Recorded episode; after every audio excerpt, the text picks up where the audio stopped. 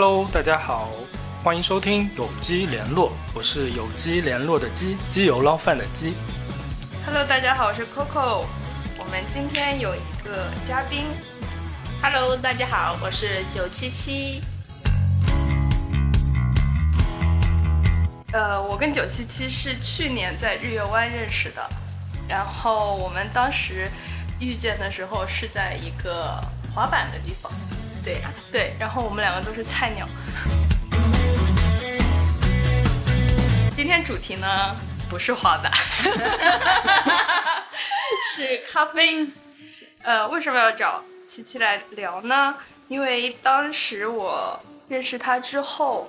看他朋友圈发了一个在石梅湾海边摆摊的视频。对，那是公路咖啡车，对对是跟朋友一起。就那个时候，相当于是我第一次就接触自己尝试做咖啡，然后就开始了我的咖啡之路。咖啡，想喝咖啡，什么咖啡最对你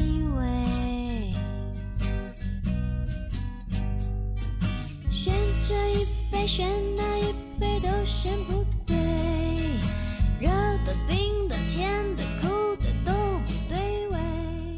你可以说一下公路咖啡车是一个什么样的东西吗？公路咖啡车就是有一辆稍微大一点的面包车，好像是那辆车型德利卡，它可以改装成房车。然后，呃，因为是我朋友的车，然后当时他过来是在海南，刚好是过来过冬嘛，然后就叫我们一起帮帮忙啥的，然后就带我了解、感受了、体验一下这种摆摊儿的生活。哦，咖啡车上的话，就是嗯，大家感受好像就面对海边卖咖啡，好像挺好的。但是，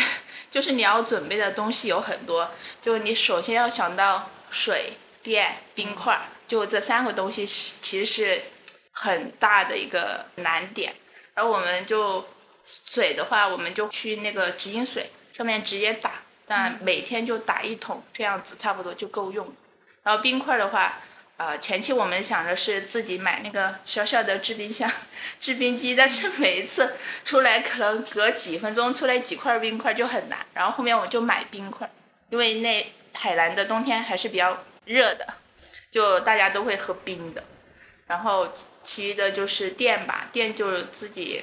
嗯，就买了一个那种很大的电箱，差不多充一次可以用一天，因为有很多灯啊，然后有咖啡机，比较费电，就一次一天，就每天都带回去充，这样子。然后我们，嗯，差不多是中午快要到下午，吃完午饭就开始出摊儿嘛。然后到晚上六七点日落的时候，就相当于是就只有摆一个下午，就每天都要开过去，嗯，开二十公里，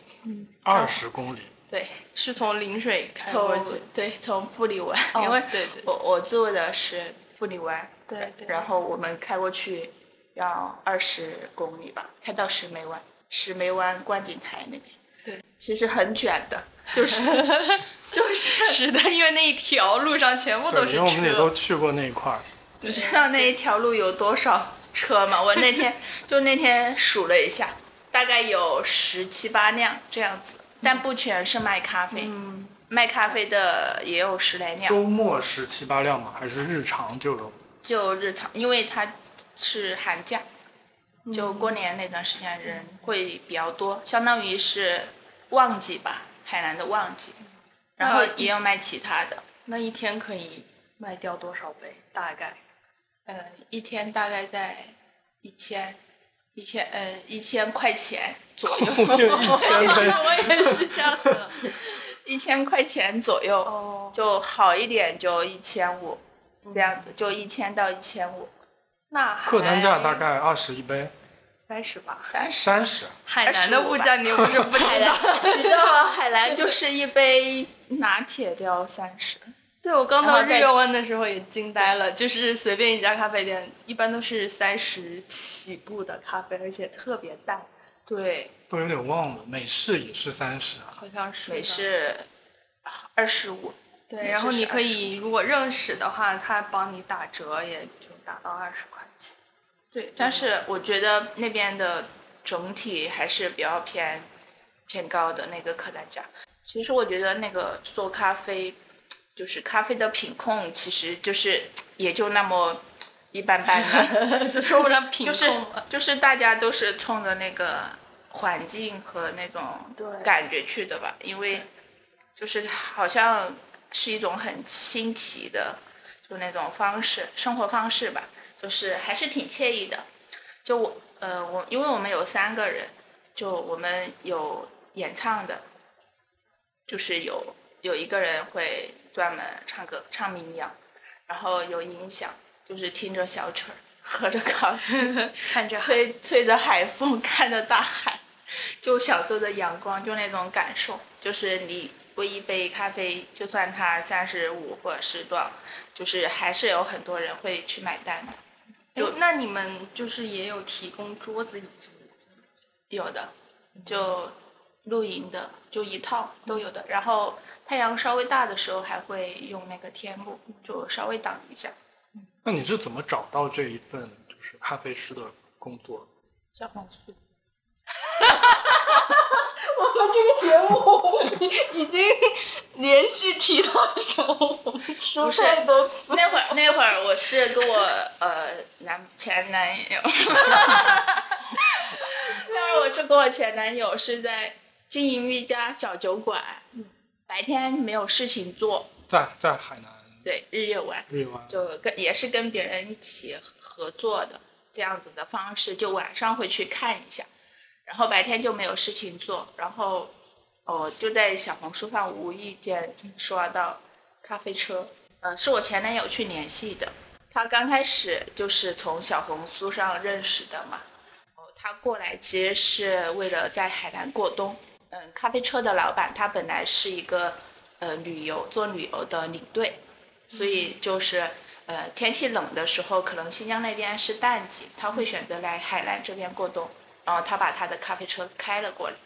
我相当于认识之后，就算朋友相称吧，他就过来找房子啥的，我都我们就帮他们帮他就咖啡车的老板去，以就是找我们房东，因为我们房东那边就是有中介有啥的，我们就直接帮他联系到了一个房东，然后他就住我们隔壁吧，就邻居了。然后我们出摊啥的，我们就说就一起，因为人多是需要帮忙啥的，嗯，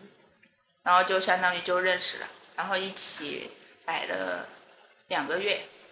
一起摆了两个月，直到过年的时候，然后我就回去了。这两个月相当于是每天都要去去那边出摊吗？嗯，天气下雨就不去。只要天气 OK 就会去那边出对摊。对，一般天气都还 OK，就一个周可能六七天，只有一天会就是天气没那么好，它是阶段性的，但是那边整体来说天气都是还蛮好的。你要说一下你摆摊的经历吗？因为你也有摆摊。突然这个话题，你们两个就对上了。你说一下你突然摆甩到我这里来，我还没有。你在哪儿摆摊？我在上海摆摊，是咖啡车，没有那么多的东西，因为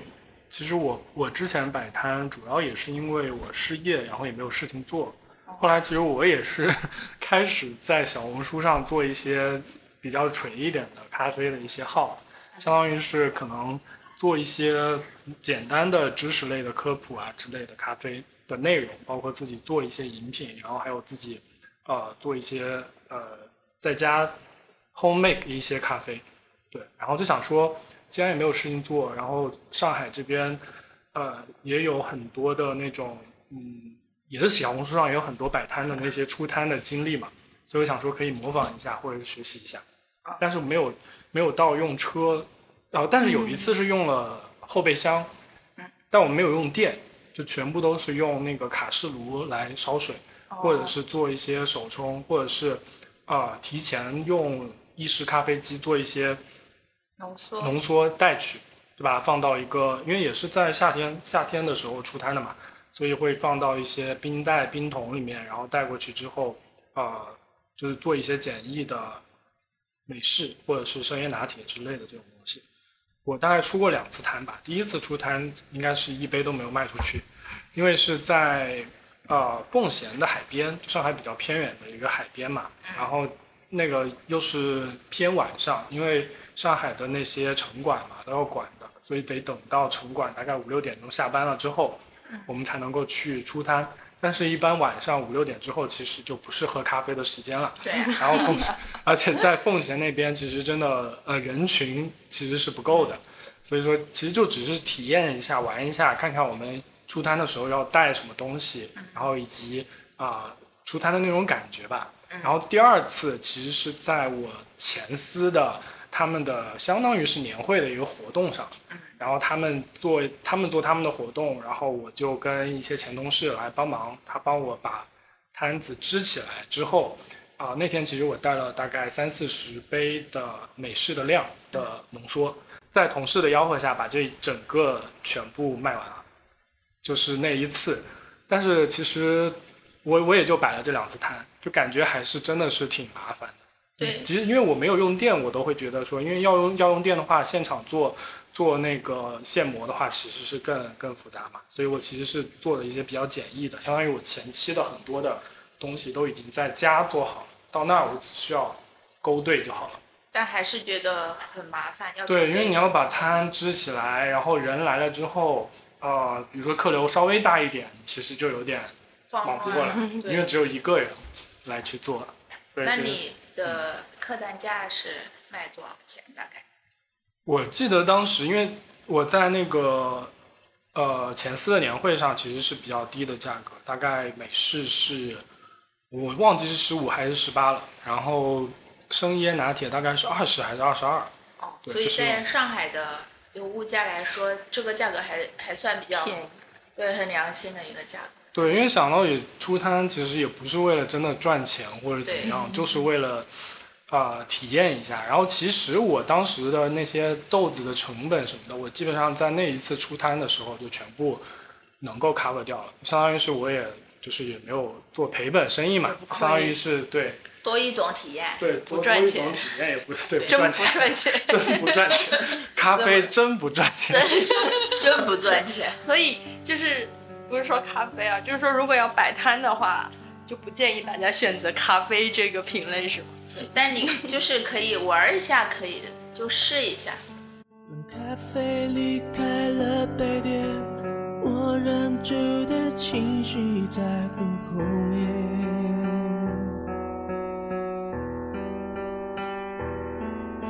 拼命想挽回的从前，在我下依旧清晰可见。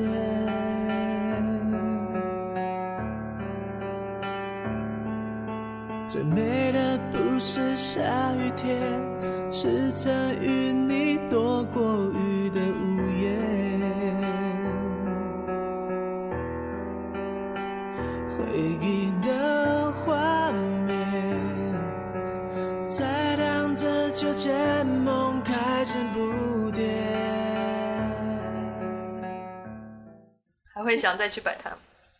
我觉得在上，因为我是在上海摆摊嘛，然后我就这两次摆摊，我个人感觉上海摆摊是需要看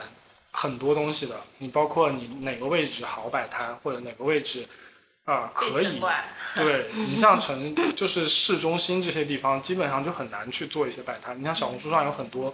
什么在在在你们梧桐区摆摊的，大家都是那种自行车自行车式的，就是有人来了就可以推着直接走，对就那种非常简易的。这就是打游击战要跟城管。对对，但那种其实最后也就变成了发一个小红书或者怎么样，其实对于你的一些经营来说是没有任何的、没有太多价值的，所以其实它也最后还是停留在一个体验层面，社交。对社交啊。那我们可以以后搞一个，我们作为主办方，然后我们把这些需要摆摊的东西都准备好，然后 别人买票进来，他来当摊主，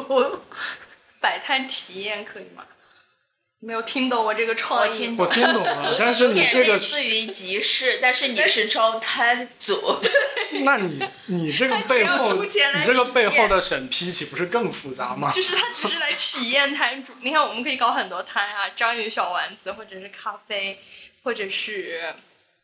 嗯卖各种首饰。我们摊全部准备好了，每个摊还配一个就是嗯、呃指导人员，然后你只需要来体验摆摊而已，然后还帮你拍照，帮你出图。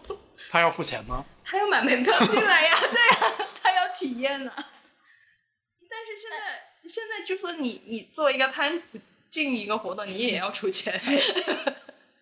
那这么说，我之前就是我有在公园发那个，你有看到吗？啊，对我觉得就类似于你这样子的想法，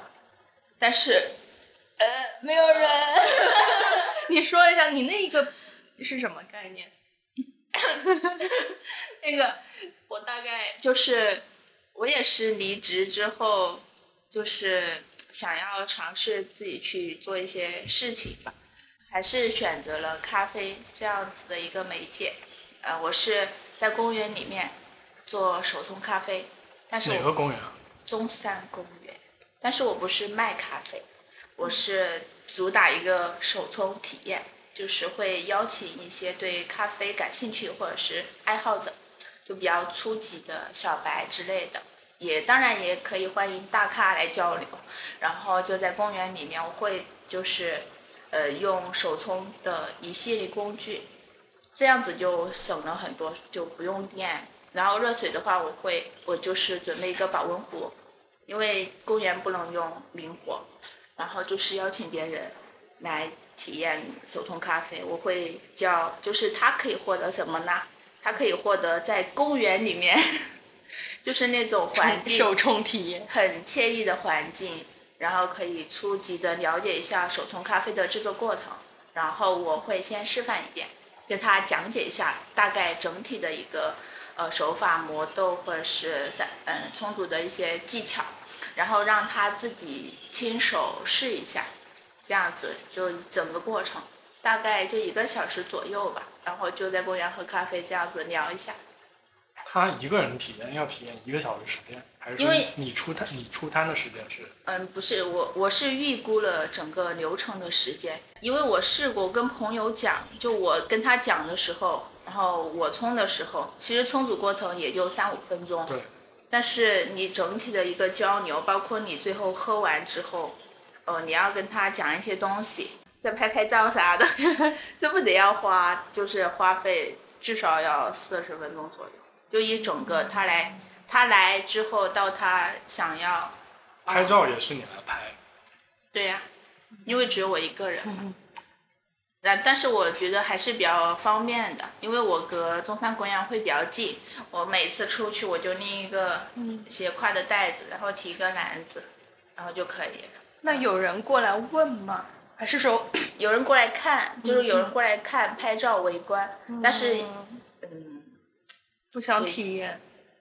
就就他们以为你是自己玩，因为我没有摆那个招牌，因为我怕被城管把我给逐出去。然后后面我我也有发一些小红书社交，但是刚开始的时候都是一些朋友，没有一个真的路人，所以我没有坚持多久就就没有去了，而且这个跟天气的原因也有很大的关系。是不是因为上海这边的人已经大概了解手冲的步骤了？我觉得倒不是大概了解手冲的步骤，还是因因为就是一个是没有做太大的招牌嘛，就生怕城管来赶，所以其实大家并不知道你具体在这儿是在做什么。对，对，这个其实还是挺那个的。然后再一个就是，我不知道中山公园它那个人流怎么样。嗯，去中山公园的人一般都是有目的的，不是说呃闲逛啥的，他们都会去就准备一块野餐布，要么看书，要么有自己的朋友在那儿呃聊天啥的。但其实这种情况会不会直接卖咖啡会更更更会吸引人过来？我有想过，他其实是想卖，只是只是怕城管来，就是 对，就城管城管以后要在小红书上对啊，搜对啊摆摊，谁在预告，直接直直接过提。前过去等。小小红书成为上海城管必备的 APP，对，抓人。快闪电已经闪到这种对呀、但是我觉得这就是很难长期的这样子去坚持，只能说，就像你说的，只能停留在体验的一个层。咖啡，低调的感觉，偏爱手机的音乐，怪得很另类。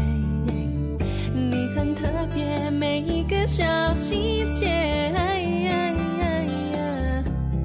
如此的对味。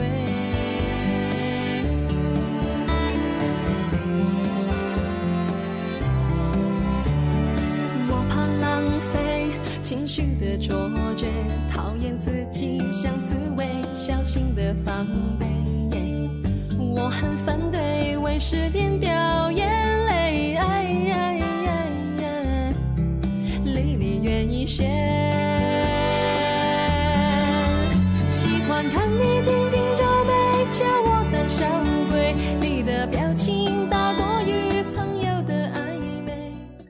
呃，你从离开日月湾之后，然后我们就没有见过了嘛。对然后我就看你去了那个咖啡庄园，对然后我觉得那个还挺有意思的。然后因为我们也去过一个海南的庄园嘛，然后我们就聊一下你你去的那个是云南的吗？我们去的也不能算庄园吧，我觉得我们去的相当于是一个景点。对景点，但是它有一点点推广，就是海南的那个兴隆咖啡的意思。对它的可能种植的一些，呃，给大家看的一些展示在那一块儿，然后可能大部分的一些后面的工作可能在别的地方。但我是第一次在那个地方闻到了咖啡花的香味，嗯，我觉得那个香味真的好花好闻。对，它有点像茉莉，对但是又比茉莉要更加层次要多一些。对，然后那个东西我在网上找，它没有任何精油或者衍生品出来，它可能就是没有办法被那个香味没有办法再创造出来的。哦，你说一下你在那个我咖啡庄园的是在哪里啊？在云南，我去了两个种，哎，也不算是庄园吧，因为我去那会儿产季已经过了，就我去的是二月份，它咖啡的产季就是十一月份到二月份，二月份已经是很底，就是已经结束了。然后我去的那个庄园也不能 称之为庄园，第一个也不能称之为庄园吧，它只是在云南普洱山上边儿的一个小农庄，它是跟庄园合作的一个喝咖啡的地方吧。对，也不能称之为庄园，但是他有带我们去那个庄园里边看，就是有很大的那种机器，然后有那种咖啡香果在日晒的那个，就日晒床那种网。然后，但是我没有看，就是整体的去了解，就从咖啡鲜果到生豆的这个处理过程，因为我那会儿去已经错过了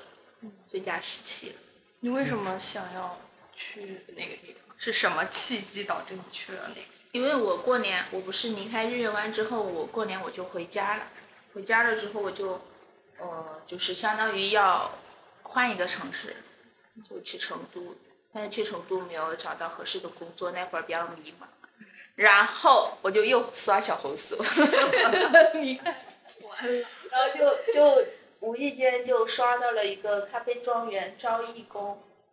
然后我就想着，反正现在也是一个迷茫的阶段，然后我对咖啡还是比较感兴趣的，但也只是在想要去更深入的了解，然后我觉得这既能让我呃去就是更加的去摸索一下关于咖啡的东西，也也能让我沉下心来去思考自己到底未来要从事什么样的工作，因为那会儿我挺迷茫，我也不知道我干啥。然后正当有这个机会摆在你面前的时候，我就直接报名了。然后报名第二第二周我就直接去了，去了有两个周，因为它为期就是两个周的义工。嗯，就相当于是做啥？就是他会提供你食宿，然后就帮他看一下他的咖啡厅这样子。好好，对，但挺是。嗯，因为没有什么人，他他是在山里边儿，是在普洱的一座什么山不知道，然后呃在那儿度过了两个周，然后我们去了就是他合作的咖啡庄园，就是相当于是处理咖啡鲜豆的地方，但我也只是去了一天，就大概参观了一下，就是没有真正的去了解它的整个过程，所以还是蛮遗憾的，那个时机去的不对。但是我在那边就是有看到咖啡树、咖啡花、咖啡鲜果，我还尝了，还蛮好吃的，像樱桃一样甜甜的。对，然后在那儿的话，我也是第一次接触手冲吧，因为那边出品的话是有手冲的一些豆子的，但是都是云南的豆子。我发现我还蛮喜欢手冲的，就我自己冲了之后，就是在那个过程当中，嗯，自己会进入到一个很心自然静下来，一个心流状态吧，然后才发现我还是对咖啡蛮蛮喜欢、蛮感兴趣的，这样子。但是我在那儿没有学到太多关于咖啡的任何东西，都是靠我自己去看书去了解。我觉得我没有达到我的目的，我就换了一个庄园，然后我又去了西双版纳，就另外一个咖啡庄园。因为那个庄园也是我朋友推荐我去的，他说那个老师他是很厉害的，他有 co-grader，然后有好多好多证嘛，然后我想着应该就是从他身上能够多多少少了解一下，然后那个是需要报名费的，多少钱？但是还好七百块钱一个周，一周。对，然后我就在那边去待了一周，也是在山里边儿，在西双版纳金普林的一个他那个地方的一个庄园。那那边是比较体系的去学呢，还是说嗯还要自己做？我在那边就是去看别人烘豆子了，是工人烘豆子吗？还是说都是这种精英爱好者去烘豆子？嗯，没有，它是它相当于是一个工厂，是生豆烘焙工厂，就相当于出品，出就是全国发那种生豆烘焙好的熟豆出去。这么大一台机器，然后它每次烘的时候，里面就有感觉像被毒气弹，因为其实咖啡在烘的时候很臭哎，就会有一种其实像是中毒了一样。对他会他们会戴那个面罩，防毒面罩，真的很搞笑，而且就是很大的那种焦糖焦臭味。就那种美拉德反应之后的那种你们的反应是啥？美拉德反应就是那种烤肉，你会感到那个烤肉它变色，就从那个烤、啊烤的那个变色那个过程就是美拉德反应。然后咖啡就是咖啡豆再从生豆到熟豆这个烘焙过程当中产生的这些反应，就叫美拉美拉德反应。然后现在不是还有什么美拉德穿搭？对呀、我是它其实就是那个颜色，就跟那个烤肉咖啡之后那个颜色秋天的颜色啊，这不就是大地色吗？就是 突然又来了一大个颜色色，对，因为有咖啡多巴胺，色有美拉德，各种。就咖啡色。然后在那儿的话，呃，学到的更多的是烘焙方面的，就是我感觉我一入门就学这么我听不懂的东西，对，我也觉得。我觉得好难呀。对，就是呃就是更多接触的是就是供应链上的事情。对，没有很多就是一线的事情。咖啡师、出品这类的工作。就一开始接触咖啡，就是从咖啡庄园、咖啡生豆、咖啡烘焙这样子去 去入门，我感觉还挺，就是听得我一脸懵。他因为他会简单的跟我讲一下一些烘焙的，因为他主要也是烘焙师嘛，所以我觉得好难呀，真的好难。哎，我想知道，所以西双版纳那边的氛围是怎么样的？是是很多，因为我知道很云南那边很多庄园嘛，然后包括我有很多朋友去找豆子，也会去云南找豆子。然后那边是在我想象中是那种全国咖啡爱好者都会去的地方。你觉得那边的氛围是什么样？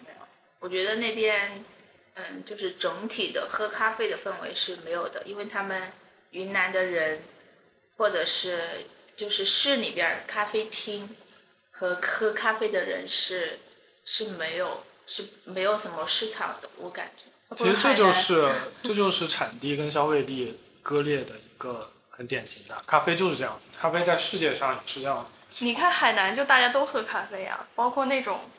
嗯普通的快炒店，他们也喝。因为海南为什么那么多人喝咖啡？因为海南它那种其实是带有一点南洋文化的，就是还是一种西方西方的那种文化进来的。然后像云南那边不一样，因为云南那边接壤的是靠越南、靠缅甸等等东南亚那边的一些风格。东南亚也是世界上的咖啡产地，但东亚东南亚的产地的那些农民，他们其实是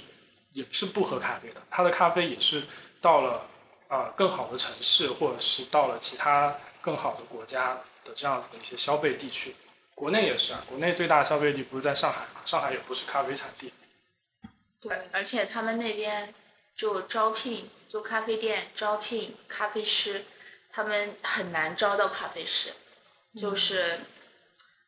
就是不太专业的咖啡师有，但是就是那种文化或者是专业度其实是没有像上海这样子的去认真有很认真做的精品小馆是很少见的。他们那边就给我的感觉就是咖农在卖自己的呃粮食的感觉，那种氛围倒是有。因为咖啡首先就是农产品，对，然后经济作物。你在路边可以看到就是那种卡车，或者是他们推着一个小三轮儿，就那种手写的招牌，嗯收咖啡豆多少钱一公斤 这样子，就是收米的，就那种感觉。像收米的感觉，真的，就路边会遇到这样子的会比较多。其实我觉得它是两种，就是嗯，一方面是这些前置的，就是供应链上这些东西，从生产到到到供应，它其实是后端的东西嘛。那它其实这些东西对于一个你如果是真的是想要从事咖啡这个行业的人，其实不管是你做咖啡师也好，做烘焙师也好，或者是做所谓的这种寻豆师，因为在国外还有这种寻豆师的职业嘛，所以其实它都是不同的，在咖啡这个产业链上不同的一些角色。就你如果说你想要整个链条都很很清楚，或者是说你都想了解，你每一个其实体验一下，我觉得是挺好的。特别是对于你，如果你真的是想要从事一个啊、比如说你想要开店，或者说你想要真的做一个品牌，那我觉得这整个的一些流程你可能都必须得清晰，因为咖啡现在这么卷，你不能够只停留在说我只是一个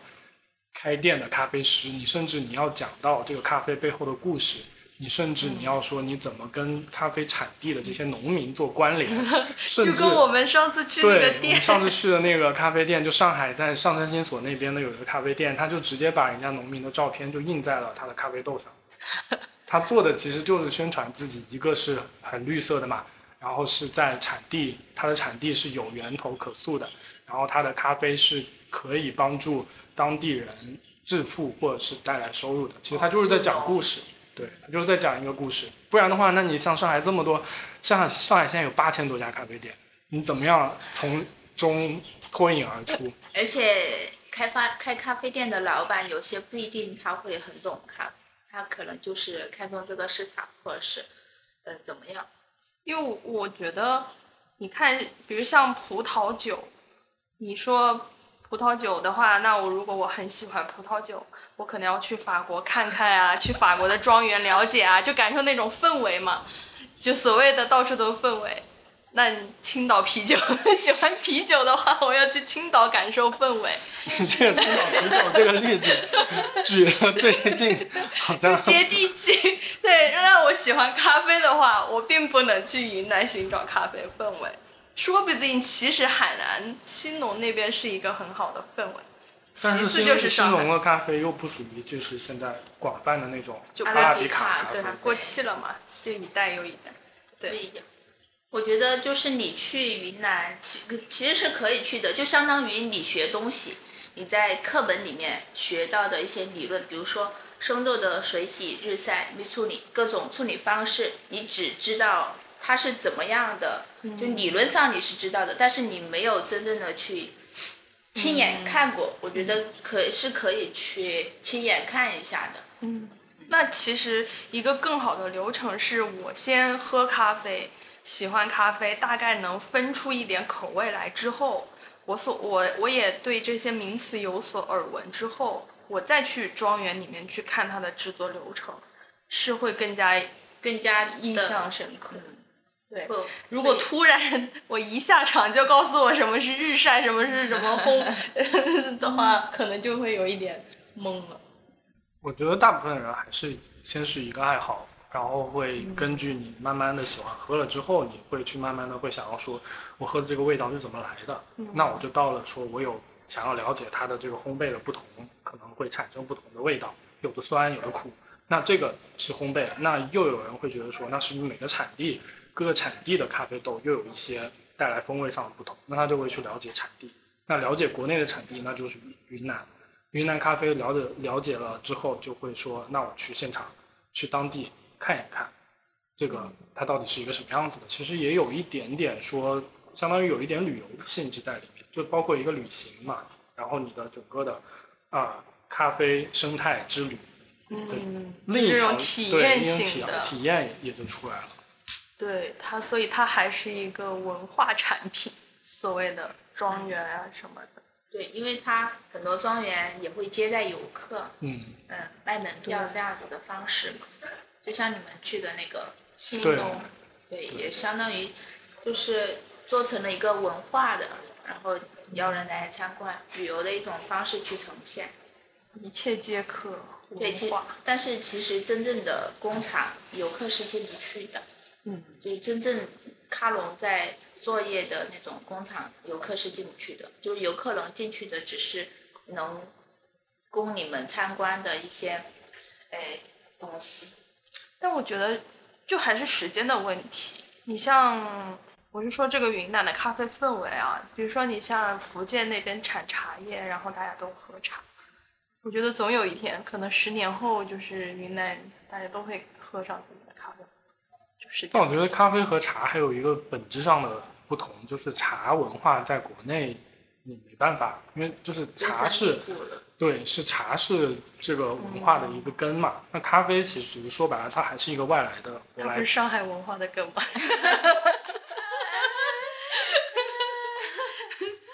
因为我来上海的时候，对比于其他的城市，我觉得咖啡文化是已经融合进来了。有很多老人家就坐在咖啡店喝咖啡，然后很多人自带杯去打咖啡，就是它是一个刚需。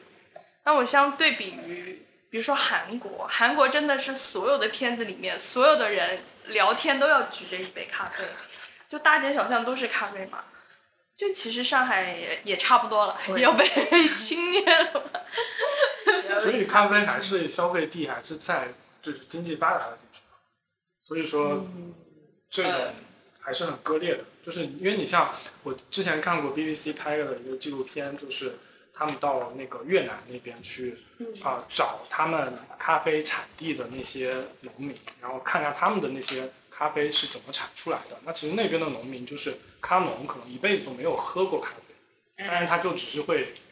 产，就是只是会这个采豆子啊，或者是处理这些豆子，这个是他的工作。而同时，他们拿到的收入其实是最少的，就是咖农的收入是最少的。那你到了大城市，你的一杯咖啡可以卖到三四十、四五十，那最后到咖农手上的钱，可能就是一个农作物的价格的那个钱，跟普通的那种粮食的价格没有区别。所以，咖啡对于啊、咖农咖农来说，就只是一个谋生的一个农作物，对农作物而已。而同时，因为越南其实他们，我看他们当时 BBC 还去看了那有一些咖农，都是那种啊、他们的那些咖啡的种植地，很多地下还有那种当年没有被发现的炸弹、地雷之类的东西，因为当年战争在那边发生嘛，所以当时还有好多咖农，就是因为在做呃摘果子或者或者是在采这个咖啡豆的过程当中，还有炸断双腿之类的，所以他们其实这些都是在前面喝咖啡的我们，其实如果你没有那么大的兴趣去了解咖啡的溯源的话，可能就是很难去了解到的一些东西。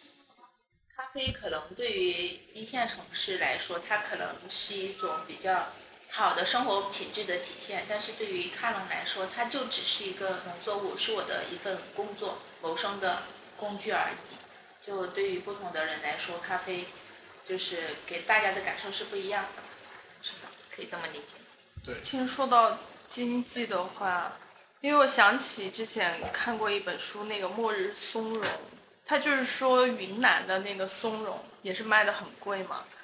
然后它其实就是所谓的资本主义兴起之后，那些贵族为了显摆自己是贵族，那我就要专门去一个很远的地方找一种它运输起来很容易损损坏的一个产物，我能吃上这个东西，就代表我的身份地位。然后经济好的时候，那松茸就是供不应求嘛，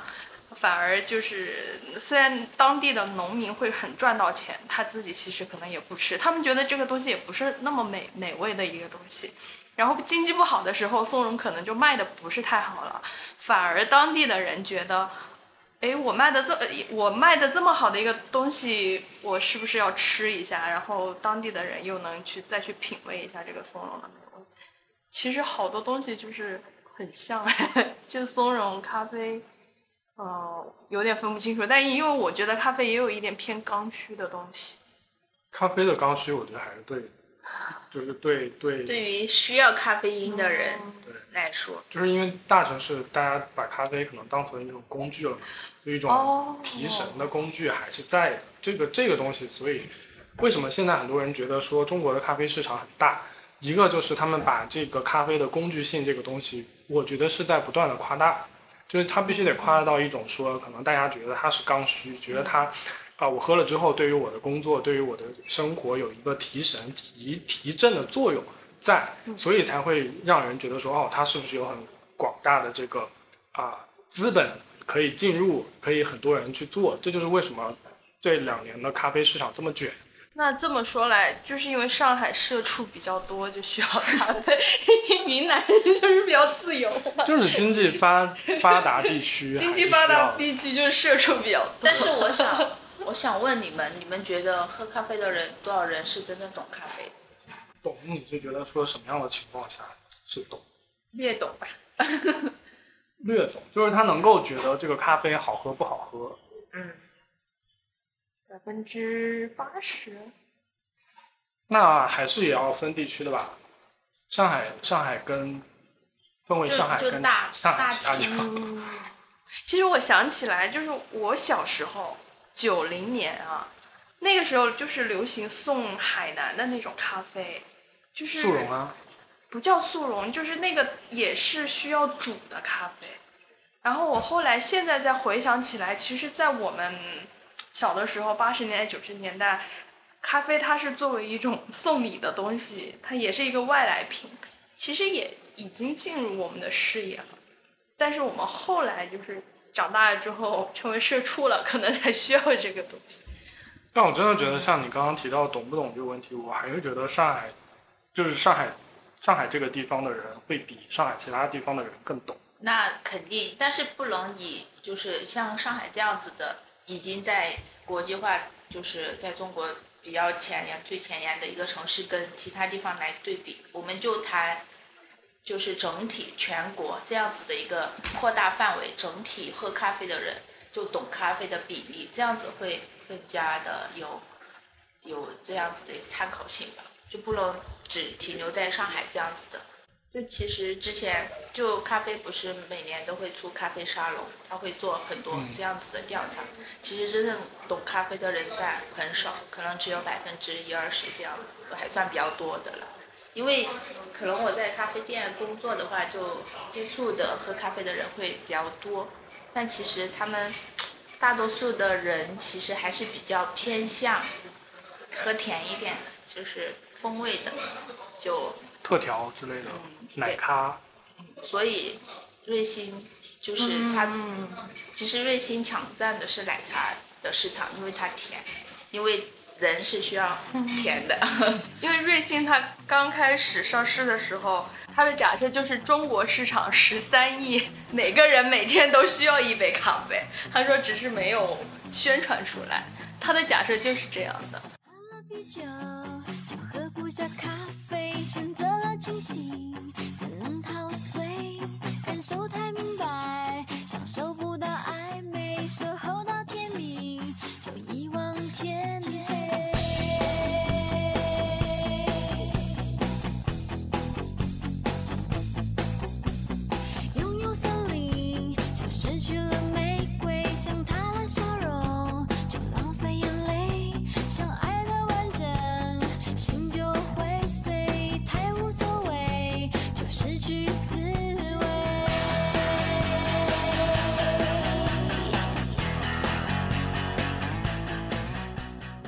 要不你聊一下怎么又来到上海了？然后在上海，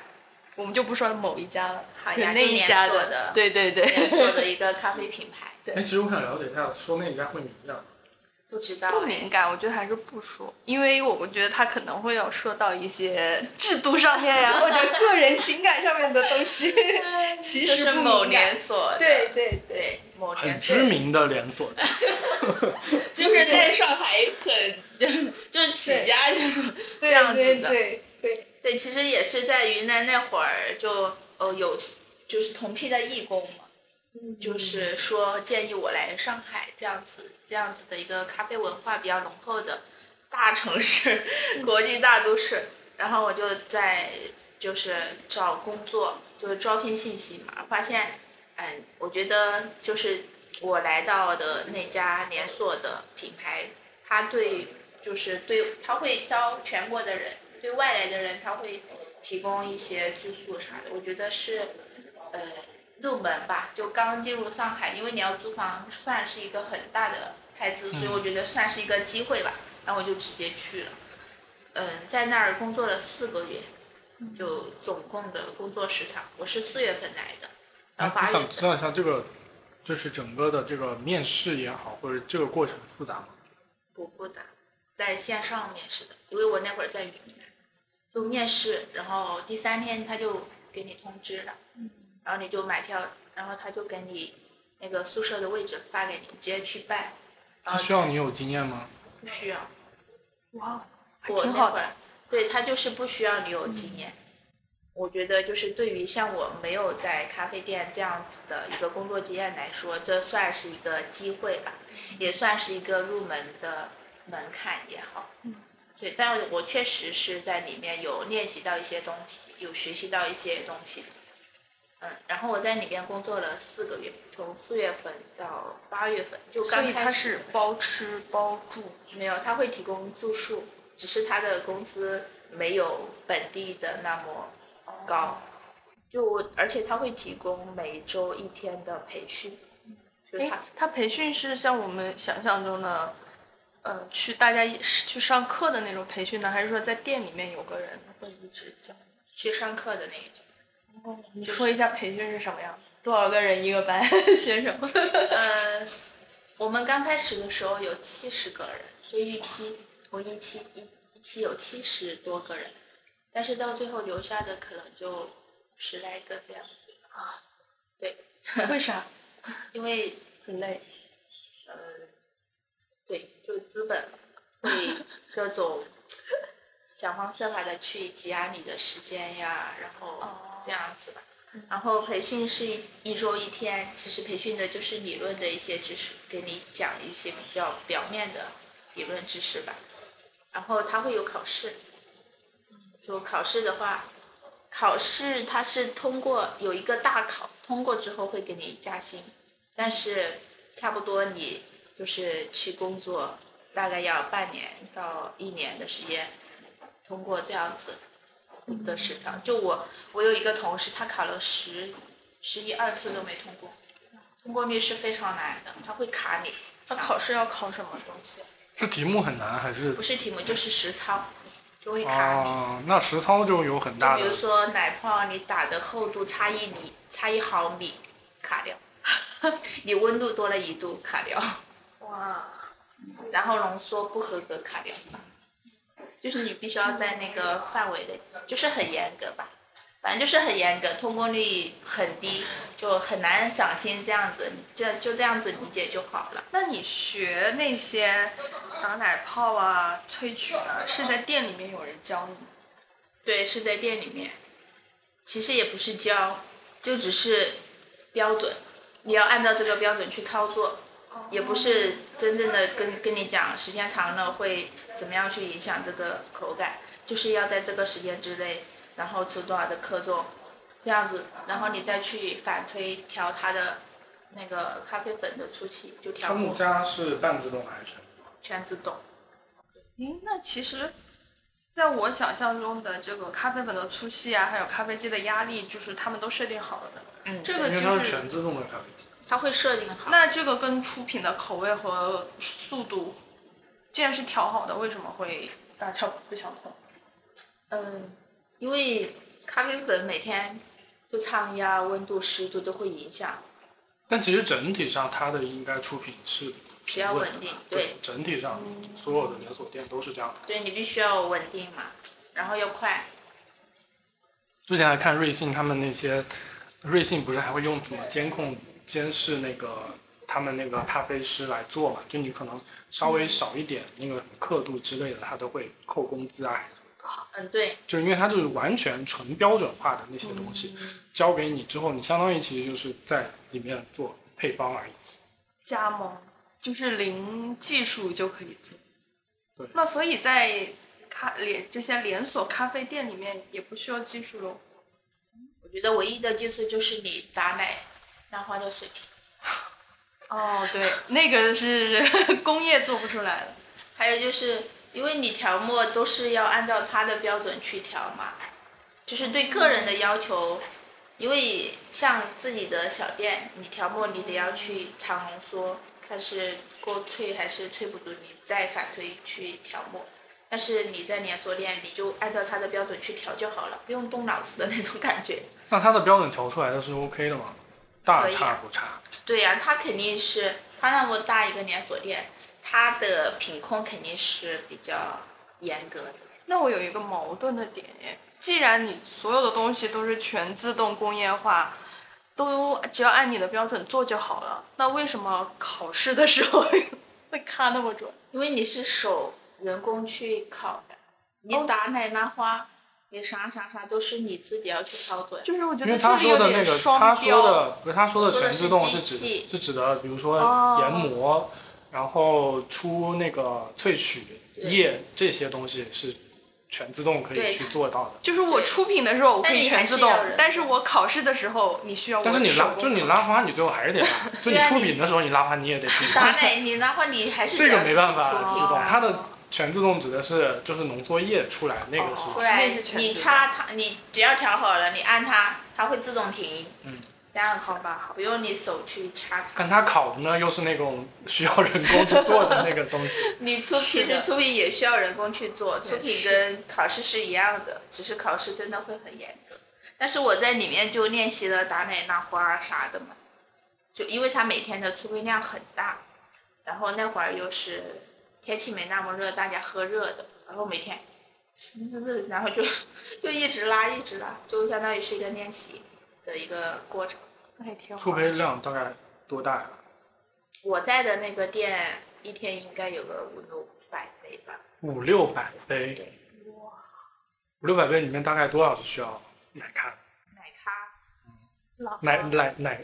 奶 奶美式跟奶咖的比例有哦，我有我有去看过，就是因为它出品其实有一些是意式，就传统的意式就不加糖的，和一些加了糖的，比如说有什么，反正就是加了糖浆的，一半一半。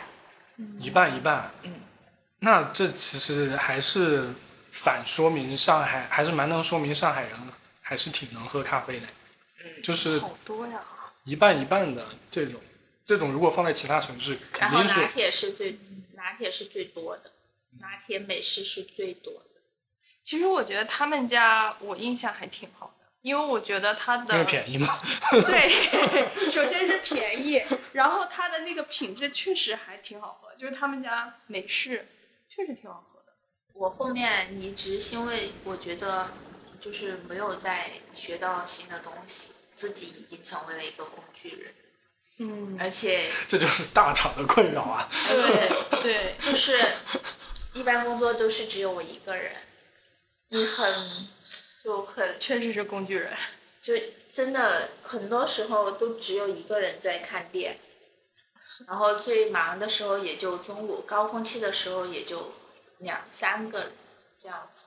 然后你要不断的带新人，新人会了之后，人家又要走了，因为他会，因为你所有全国各地来的人都是在上海培训，然后你差不多可以独立完成出品了之后，你就要被调回你原来的城市。这样子，所以你就不断的带新人，或者之后走，或者之后走，这样子的一个模式。然后，反正就是所以他真的是看不到晋升的空间吗？你要特别卷才可以。就是咖啡这种怎么晋升？我之前我晋升为店长，因为我之前面试过咖啡店，我面试过，呃，我去过星巴克，但是呢，呃，就是我提交了那些简历，就写了一下那些简历之后，已经没有回应了，就是我不太知道他是因为觉得我以前就是那个工作经历里面有记者还是怎么样，写太多了，觉得好像我是要去干嘛。卧底。对，然后后来我还去面试了一家我家附近以前住的那个地方家附近呢有一家独立的咖啡店，我不知道你知道那个品牌，我要不要说呢？因为他们家好像还挺有名的，就是那个有容奶大，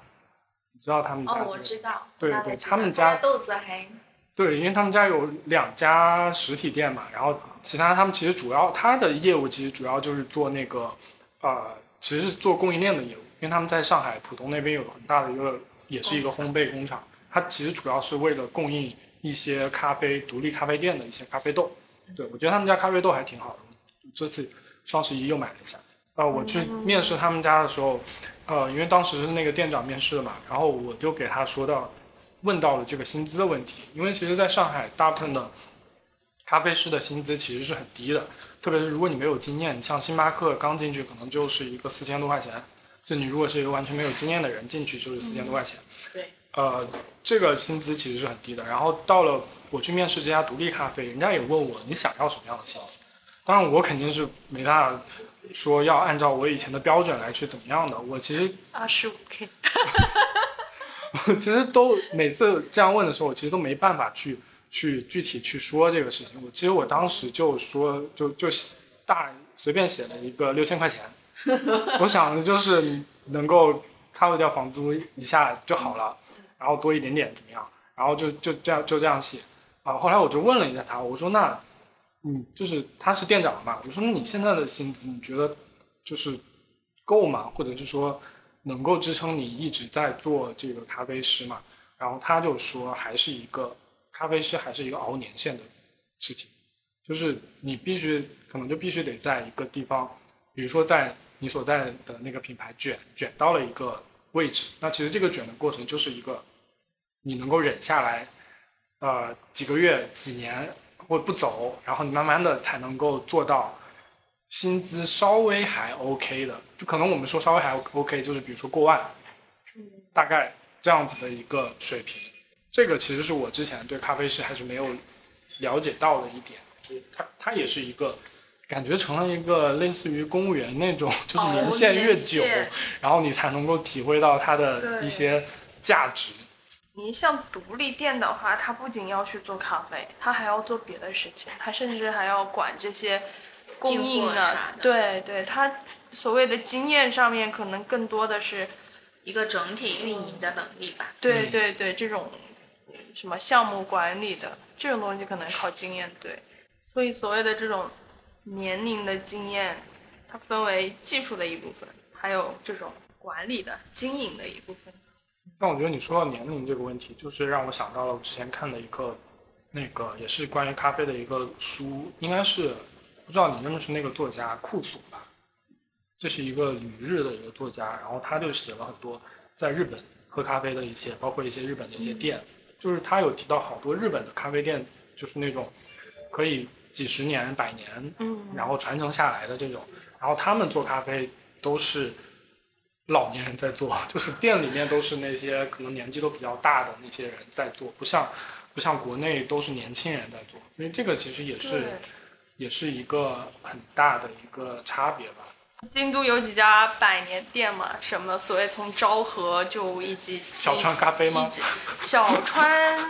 还有那个绝川嘛，还有好几家，就是他们家的美式特别的浓，日本的普遍深烘吧，嗯，就是老人家的。喜欢生烘的豆子，对对对 老人，老人对，可能哎，这种就是他们很会讲故事啦。就所谓的什么情怀呀，或者现在年轻人喜欢去那种所谓昭和的店里面打卡呀，就跟我们不是喜欢什么民国风的 那种感觉是一样的。他们也很会讲故事，他但他们确实店里面是自己在烘焙，是有烘焙的机器。日本的咖啡文化，你觉得怎么样？嗯，沉默了。我其实在日本喝的最多的就是七幺幺的咖啡，就觉得 很方便，自己打，就自己自助嘛，买一个冰杯，然后它哦对，日本七幺幺的是你自己去那个机器上摁的。就不是别人帮你打，很它很方便。对于 i 人来说，可能就是天堂，就我不需要跟任何人交流，我就可以打。对，然后那边有很多卖豆子的连锁店，它有很多店豆子你可以选，然后口味特别多，我觉得那种体验还挺好的。就它已经确实就是变成了一个普通的商品。哦，嗯，就是感觉已经普及，每个人这样子对要去喝咖啡。对，所以我在日本基本上是每一个月去买豆子，它最低你可以买一百克，买几款，它都会标好口味啊，什么什么东西，就像我们去买糖一样，那一排就有很多糖。对，就很多糖，你可以自己选，这里一百克，那一百克，然后自己回家就可以去对比。这个确实让我想到了，因为我是一九年的时候去的日本嘛，那个时候其实我对咖啡还没有那么那么多的感受，那个时候其实感受更多的就是那些连锁品牌，星巴克什么之类的。但是到日本之后，我记得有一次去啊、一个超市里面，就一个很普通的一个超市，然后里面就有那种熟豆在卖。就他会卖这种熟豆，这个其实是我之前在国内的超市里面很难看到的，就真的在国内的超市里面卖咖啡的熟豆。这回个好像是挺确实，确实那会儿好像还没有说单品，就是拿个包装专门卖咖啡豆。而且在就是普通的一个超市里面对，去买咖啡豆，我们现在买咖啡豆都得通过什么电商之类的，或者是你要去专门的咖啡店，对，超市才会有。而且它的豆子是真的是一个玻璃橱窗，嗯，就是有十几个、二十几个，你可以肉眼看见这个豆子的颜色呀，那种油脂的感觉，不像我们国内卖咖啡豆，它都给你包好了嘛，就可能更直观的去了解我我买这个豆子是什么样子的。也可以，这个生意还是可以可以搞下来的吧。有场战争就在眼前，都知道不过温暖棉被，水龙头里流出眼泪，有时残酷的美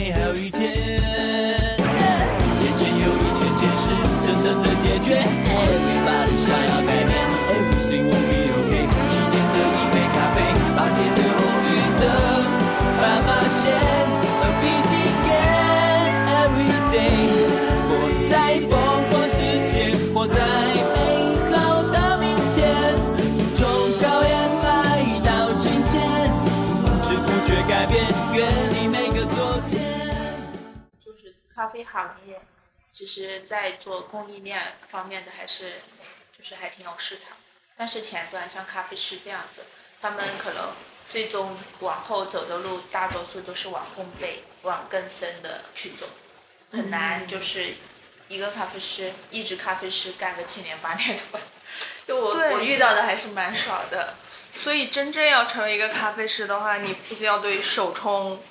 然后萃取了解，你对豆子也要很了解，你甚至要自己去拼配。我甚至觉得你要你要从中感受到咖啡对于你个人的价值，就它不仅仅你，我觉得做咖啡这个行业没有一点那个，就是真的是热爱那种感觉的话，很难坚持那么久的。我也觉得，因为你最终还是要生活。它本身是一个，我觉得它本身是一个很难赚到什么大钱的一个行业，很难赚到米。对。但是呢，它又是一个很多人理想中的一种生活方式，对生活开或者是工作啡店。啊啥是？以前大家不是说啊，我梦想就是开咖啡店、开咖啡店、花店，多好呀！然后开一个倒一个 但是又是不是真的对咖啡店赋予了太多意义啊？你像我如果开个奶茶店，你不需要我对奶茶有多爱吧？为什么咖啡店很多人愿意给它赋予意义？我觉得是因为，我觉得还是因为星巴克的一个进入。就当年我们在了解这种咖啡店的时候，最早的印象啊、就是现磨咖啡啊，就不不提速溶了，速溶可能就雀巢啊之类的。那到了这种有咖啡店进来，我们可能就会觉得像星巴克这种，它所提倡的所谓的这种第三空间的概念，就它给你的是一个空间，空间，它不是给你说 给你多好喝的咖啡，办公，而是对啊，就就是办公，就相当于以前我们为什么为什么我会对咖啡那么慢慢的有一些呃感觉和好奇，也是因为之前做，比如说做记者的时候，我们要写稿什么的，我就会去挑一些咖啡店去去写。那我觉得最方便的就是星巴克，又有插头又有座位，然后而且还空间还蛮对空间然后又很大那，个灯光又还是对，然后慢慢的你就发现这几年大家咖啡空间越来越小，越来越小，咖啡店越来越多，但是咖啡店的个体的一个空间就越来越小。像包括他所在的，他所服务的咖曾经待过的那个品牌，那就人家就是不提供嗯那个大家去去去坐下来的一个空间，就是这种外带的或者是社区街的，边的对街边的咖啡店。然后慢慢的现在这种咖啡店越来越多。对，可能是对咖啡的刚需了吧。但很多人去喝咖啡，其实也不是冲着那杯咖啡有多好喝。我说绝大部分啊，就是可能是喜欢那样子的一个环境吧，就是一个环境，提供一个舒适的环境。但大家想要的环境，其实我觉得慢慢在减少。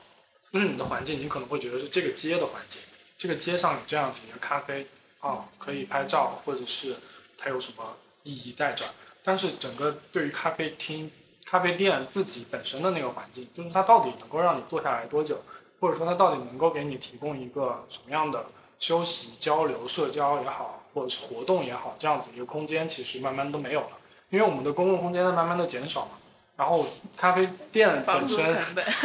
咖啡店本身的这种、这种、这种以前的这种属性就没有了。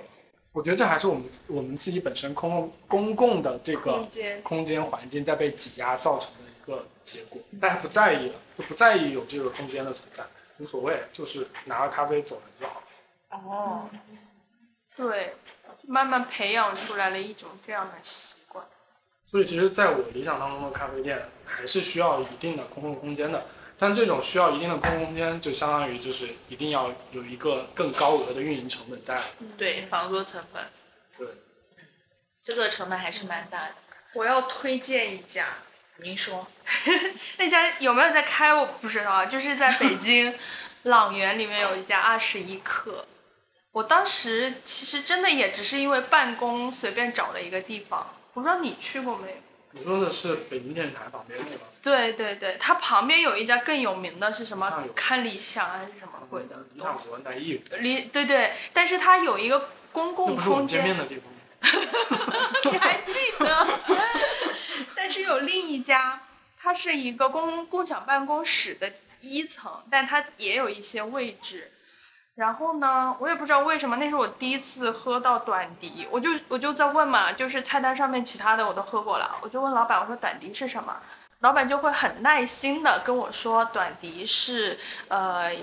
意式萃出来，但是呢，怎么我也忘了，反正它就是一半一半，它虽然杯量很小，然后他就是说另外多出来的那一半，我还可以跟你兑咖啡，然后作为一杯美式。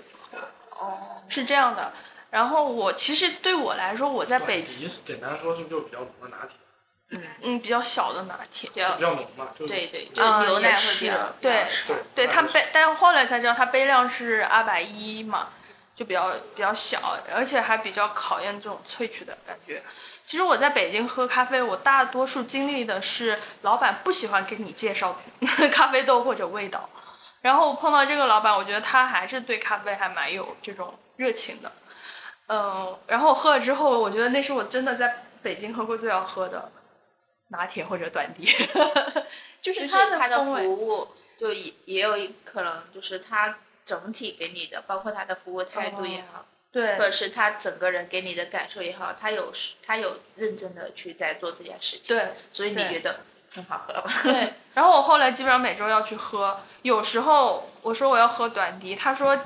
这一批豆子不适合做短笛，然后会建议我就是喝另外的，他说要不就是喝呃，要不就让我喝美式或者是喝拿铁，他就反正是他会有自己的一些想法在里面。然后我关注他们公众号之后，发现他还是确实一个很有名的一个大咖，还是什么一个咖啡证的培训师。其实我觉得这样的人，他就是可能也不赚钱啊，我不确定，但他还是会有热情在这个里面。所以现在就是也有很多咖啡师的比赛呀啥的。嗯，对，但我觉得比赛还蛮费钱的，就是你要准备比赛，你要用好的豆子。有看到之前有人说过，比赛其实相当于有一些独立的咖啡店，他也会去参加比赛，然后他为了一个人去比赛，整个店都要付出那一段时间去做准备。他应该要不停的试吧。对你，包括你要拿拿拿出什么你你烘焙的最好的一个豆子去，哦或者是怎么样，你要他整个过程大概没有一个万把块钱，就是一个人去参赛，你没有一个万把块钱作为支撑他去的话，很难拿拿名次。而且还得要有自己的时间精力去准备这个东西，时间成本其实也还蛮高的。对，所以其实这个也是很卷的。哎，我又想起我老家有一个朋友开的店，他是他的合伙人是一个食物学还是什么食品学的博士，他本身就很喜欢研究这种发酵的东西，他可能是在某一种程度上很喜欢咖啡，同时他也会去研究什么酒酿的东西，就他觉得这种东西是一类的，然后他对咖啡开始感兴趣，然后自己烘焙。从另外一个什么比较科学的角度去烘焙，他也是，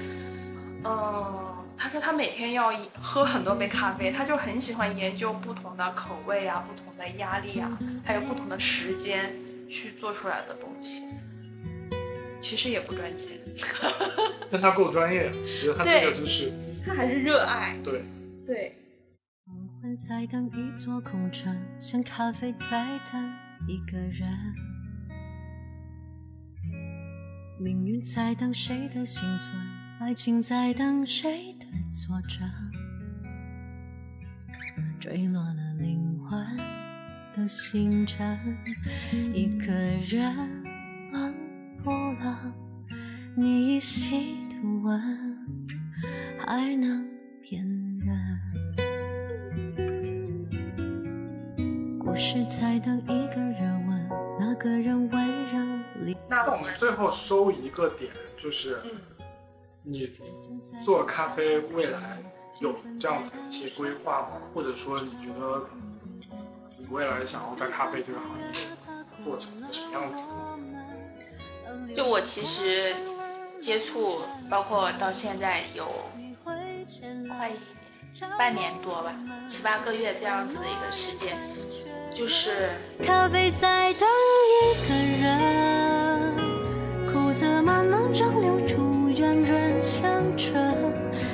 我只是把它当成我的一个爱好，就谋生的话，我会以其他的方式，但也不影响我以后会继续去制作或者是做一些跟咖啡有关的事情。但我目的性不是要让它让我赚钱或者是啥，当成一个副业吧。所以我现在在做 咖啡兼职，你还是回到了兼职。现在还在做兼职，对，在咖啡店做兼职，因为我觉得我还是蛮喜欢咖啡店这样子去工作，去跟客人交流，然后包括跟咖啡师同伴。我觉得虽然说有些时候确实会有一点累，每天要站那么久，但我觉得在那个状态和氛围下面，我的工作就是给我的感受还是蛮快乐的。所以，如果如果我把它当成了我一定要靠这个东西赚多少钱，那我肯定是目的不一样的。但我只是把它当成我的一个爱好，然后这样子去做兼职，让自己不要脱离，就是跟咖啡之类的东西，我觉得还是蛮快乐的。对，所以宇宙的尽头是兼职，是吧？兼职是最快乐的。宇宙的尽头是自由职业是吗？数字游民。对啊，就是兼职就很快乐，你不会给自己压力。对呀、你一旦全职就会被消耗，因为我想，我心，你一旦变成全职，你心里想的是我要往上爬，我要晋升。我要更好的工资。对呀、所以对就是感觉爱好只是爱好吧，就一旦是要以它为谋生的目的的话，那就变了，那个爱好就像吃屎一样难受，真的，真的。自自从他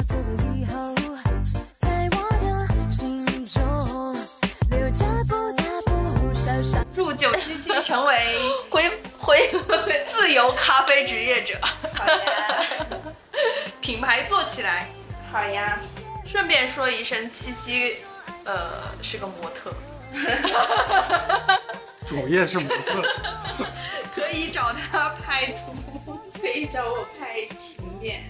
好，我们这一期就聊到这里，感谢九七七，感谢，再见。拜拜。拜拜。欣赏他不知道浓浓的眷恋泡沫诱人的气息